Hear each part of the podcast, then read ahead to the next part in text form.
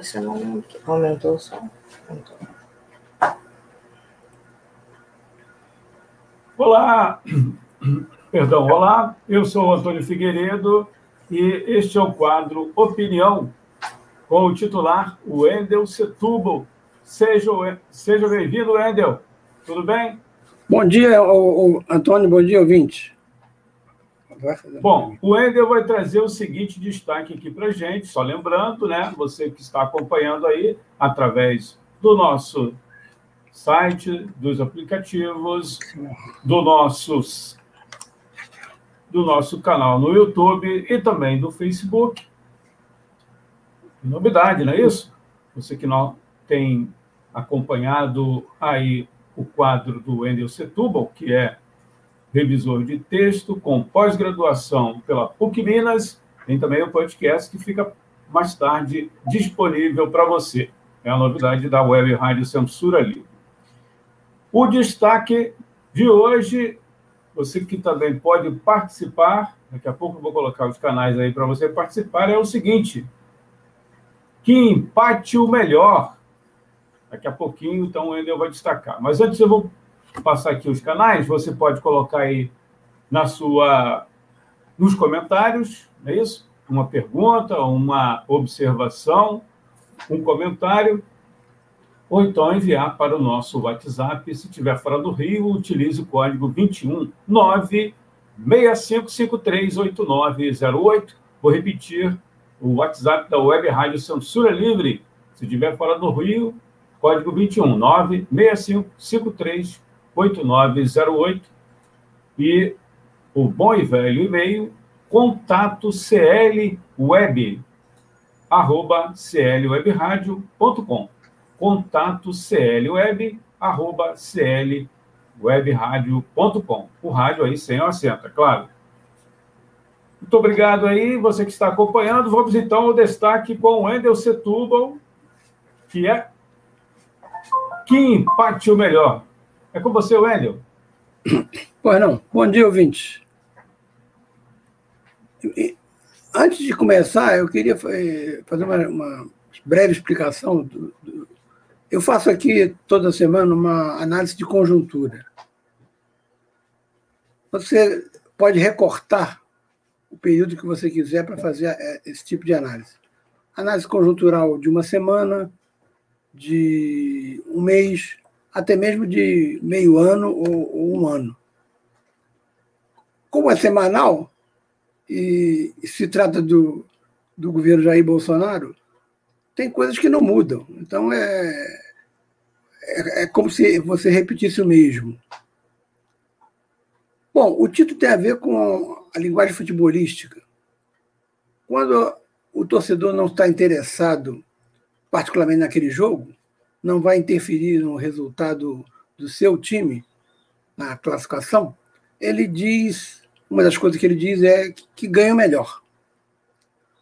O Zagallo, que foi um, um técnico da seleção brasileira campeão em 70 e como jogador campeão em 58 e 62, ele era acusado de ser muito defensivista, muito cuidadoso com a defesa e a pouco o ataque.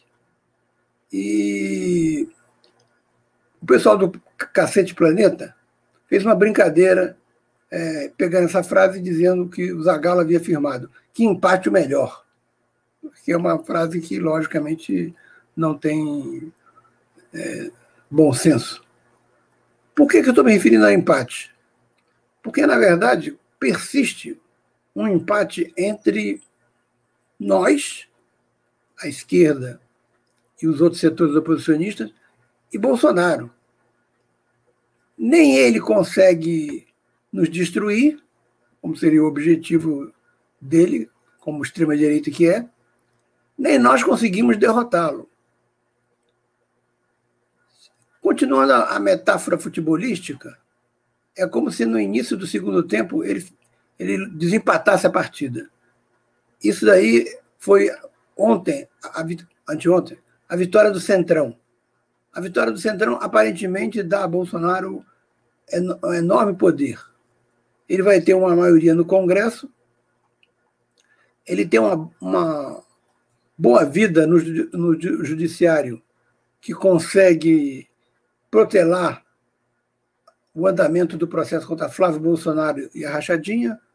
O Queiroz está lá escondido, está, está, não, não está escondido da, da polícia, mas o processo dele não anda. É, parece meu Samsung aqui, pela demora. Só que no Congresso, essa maioria ele vai ter que comprar a cada momento. Então, vai distribuir cargos, ministérios, cargos no segundo escalão, para que o Centrão indique seus representantes. Na verdade, o, o, o Bolsonaro está como aquele cara que deve 100 mil reais ao, ao banco. O problema é dele. Se ele estiver devendo 10 milhões, o problema não é dele, o problema é, passa a ser do gerente do banco. Ou seja, o Bolsonaro está refém do Centrão. Entre, como é que estão as classes em relação a essa disputa? O Conselho Nacional da Indústria, CNI, fez uma pesquisa com 2 mil empresários. E o resultado foi o seguinte: a pesquisa foi feita em dezembro. 65% afirmaram que Bolsonaro faz um bom governo ou ótimo governo. 60% afirmam que confiam no governo Bolsonaro. Ou seja, a burguesia, que não tem escrúpulos, está apoiando Bolsonaro, desde que ele, agora com a preciosa ajuda do Centrão, consiga aprovar a sua agenda econômica, que inclui privatizações, perda de direitos trabalhistas, arroxo no salário do funcionário público e, para compensar, um, um, algum arremedo parecido com do auxílio emergencial para não perder voto nas áreas populares. Quanto à classe média e o proletariado, há uma divisão. Parte apoia Bolsonaro, parte não apoia. É preciso destacar, porém, que esse apoio da burguesia industrial a Bolsonaro, de 65%, não é, é, é majoritário, mas é mais baixo do que se esperaria. Se essa pesquisa fosse estendida ao setor financeiro, comercial, capital internacional, não acredito que fosse muito diferente. Na verdade, quem sustenta o governo Bolsonaro é a burguesia e o fato de que uma parte das pessoas não se convenceu ainda a ir para as ruas para derrotar Bolsonaro politicamente ou impedi-lo eleitoralmente, derrotando no segundo turno. A hipótese do impeachment, vamos reconhecer, está difícil, dada a, a, a prevalência, o caráter majoritário do Centrão no Congresso o DEM se espatifou, o que pode provocar é, uma mexida nas cadeiras da sucessão presidencial, porque Rodrigo Maia pode sair do DEM e pode ser candidato à presidência contra Bolsonaro.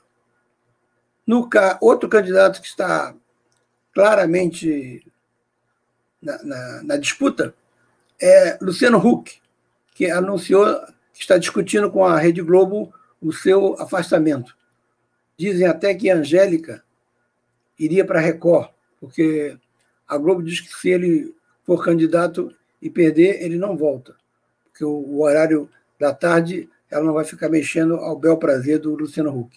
Por isso, ele provavelmente vai se despedir da Globo, assim como muitos que estão lá há 30 anos estão fazendo, e vai ser tentar ser candidato. No momento, a direita só tem dois candidatos visíveis, três, aliás: Dória, o Maia e o Luciano Huck. A extrema-direita, Bolsonaro. A esquerda não tem clareza ainda, provavelmente deve sair com duas ou três candidaturas: a do PSOL, a do PT e Ciro Gomes uma possibilidade de aliança no, segundo turno. Bem, o que pode acontecer agora? Todo esse desastre da vacinação, o Bolsonaro vai tentar emplacar, além dessas pautas econômicas, as pautas dos setores mais próximos a ele. Ou seja, restrição ao aborto e importação de armas sem taxas. Sobre a questão do aborto, eu faço um parêntese. Há dois domingos, mais ou menos, três, jogaram Botafogo, jogavam Botafogo e Fluminense. Eu estava trabalhando em casa e resolvi ligar o rádio para ver quanto estava o jogo. Passei por uma rádio evangélica e parei. O pastor estava falando que não, eles dizem que não há comida para todos. Aí eu parei. O pastor disse então que, por isso, eles querem evitar que as pessoas nasçam. Aí eu vi que o cara estava discutindo a questão do aborto. Aí ele diz a seguinte pérola: na China, quando nasce uma menina, eles matam. Eu fiquei perplexo, falei, não é possível esse cara falar isso. Ele tornou a repetir que na China, quando nasce uma menina, eles matam. Ou seja, se há fiéis desse pastor, não sei qual era a rádio ou a, ou a igreja, que vão acreditar nisso, que na China, se nasceu mulher, a, a, os médicos matam, você imagina o nível de fake news que vai ser produzida por Bolsonaro e sua trupe no, no, no sucessório. Bom, falta dizer o seguinte: e a esquerda? O que faz? Parte da esquerda se limita a atuar na institucionalidade, utilizando os movimentos sociais para pressionar o, o governo e tentar, na institucionalidade, ou seja, no Congresso, cons conseguir pequenas vitórias. Este método equivocado, Lenin chamou de via prussiana, ou seja, pelo alto. Por que prussiana? Porque a Prússia, é, as revoluções na, na Europa, criaram os países. França, Itália. Na Alemanha, que havia é, Prússia, é, Renânia, vários estados pequenos, a unificação foi pelo alto, sob comando da Prússia e de Bismarck. Daí o nome Via Prussiana. Uma outra parte da esquerda, tão equivocada quanto, ela sugere a greve geral a, a qualquer motivo que surja. Apareceu um, uma luta aqui, temos que preparar a greve geral. Apareceu uma luta colar, temos de preparar a greve geral. Como se fosse uma, um remédio universal, uma panaceia. A greve geral para esse setor de esquerda é a cloroquina para o Bolsonaro. Bom, enquanto a classe trabalhadora se prepara para a revolução, aos poucos, no seu ritmo, setores de classe média bem intencionados, mas equivocados, querem vê-la, a revolução, surgir pronta e acabada. Esse empate continua, urge virar o jogo para o lado de cá. É isso aí. Wendel, nós vamos a um pequeno intervalinho. Daqui a pouco a gente volta com a participação aqui do Milo de Aquino. Pois não. Daqui a pouco a gente volta. Sintonize a programação da Web Rádio Censura Livre pelo site www.clwebradio.com ou pelos aplicativos de rádio online para celular e tablet e também em Smart TV. Ouça ao vivo, mas também a exibição em horários alternativos reprise e reapresentações. Acompanhe também a live ao vivo na página da Web Rádio Censura Livre, no Facebook ou pelo canal do YouTube. Não deixe de dar seu like e compartilhar com os amigos nas redes sociais. Assista ainda no Facebook e no YouTube as edições anteriores. Procure-nos no YouTube em youtube.com barra c barra censura livre e se inscreva no canal. Não deixe de clicar no sininho para receber as notificações de novos vídeos.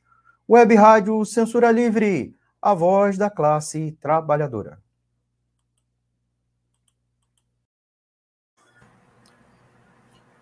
Você que está acompanhando aí através do site, dos aplicativos e também do YouTube, nosso canal no YouTube e também no Facebook.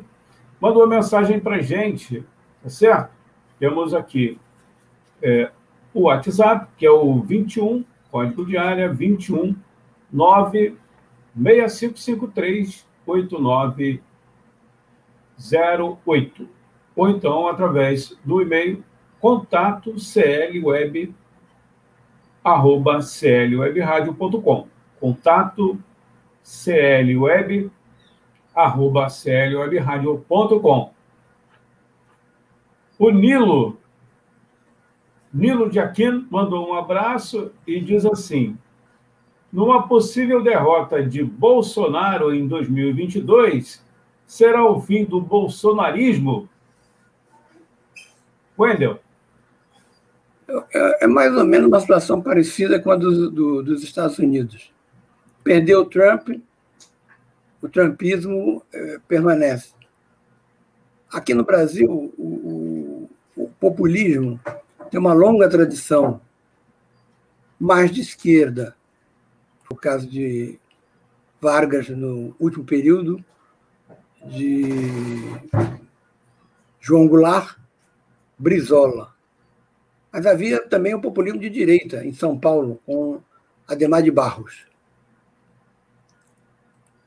Portanto, se nós derrotarmos Bolsonaro, nós não estaremos derrotando totalmente o bolsonarismo. Eu acho que acaba com, a derrota de Bolsonaro essa propagação de fake news. Se o candidato da extrema-direita for é, no nível de Marine Le Pen, na França, ou melhor ainda, quer dizer, pior ainda para nós, da sobrinha dela, a neta do Le Pen, que é uma pessoa, que é uma direita ultra civilizada, esclarecida, que diz, se diz conservadora e não de direita, que quer conservar as coisas boas. Quem é que não quer conservar as coisas boas? Aí você passa a ser considerado conservador. Se esse tipo de direita vai crescer por aqui, é, seria bom para nós, porque nós temos que dialogar às vezes com a direita, desde que seja aquela direita civilizada. Então, o legado de Bolsonaro pode ser passado para outra pessoa. Mas essa pessoa, por enquanto, ainda não surgiu. Então, a extrema-direita joga todas as suas fichas em Bolsonaro. Este ano vai ser fundamental para isso, porque se a crise social não for resolvida e o país crescer pouco, haverá um, uma migração do, de parte da burguesia para o candidato de direita, seja ele Dória, Huck. Cada um deles tem seus pontos fracos e seus pontos fortes, e por enquanto Bolsonaro nada sozinho no segundo turno. Espero que o outro nadador no segundo turno seja de esquerda. Não está garantido. Isso depende muito da capacidade da esquerda conseguir é, ter alguma ação unificada. Essa eleição do, da, da, mesa da Câmara e do Senado mostra uma fragmentação. O PSOL lançou candidatura de, Lu, de Luiz Erundina. O PT apoiou o candidato de Bolsonaro ao Senado. Tudo, trocado. Essa unificação, portanto, teria de vir da base. Acho que um divisor de águas para começar o ano vai ser o dia 8 de março. Se as mulheres conseguirem fazer mobilizações fortes, o movimento se anima. Se a mobilização for, aspas, virtual, aí vai continuar o mesmo marasmo. Esperemos o 8 de, 8 de março chegar para ver se muda a correlação de forças ou se ela permanece a mesma. Está empatado. Nós precisamos desempatar. É isso. Wendel, amanhã que vença o melhor. Não, não, não. Que, que amanhã que vença o, o mais fraco. Na verdade, amanhã estaria, estaria é, se alguém perguntasse para mim, enquanto torcedor do Vasco, é, qual o resultado de amanhã? Que empate melhor. Empatar com o, o, Flamengo já seria muito. Ganhar é, é quase impossível. Muito difícil.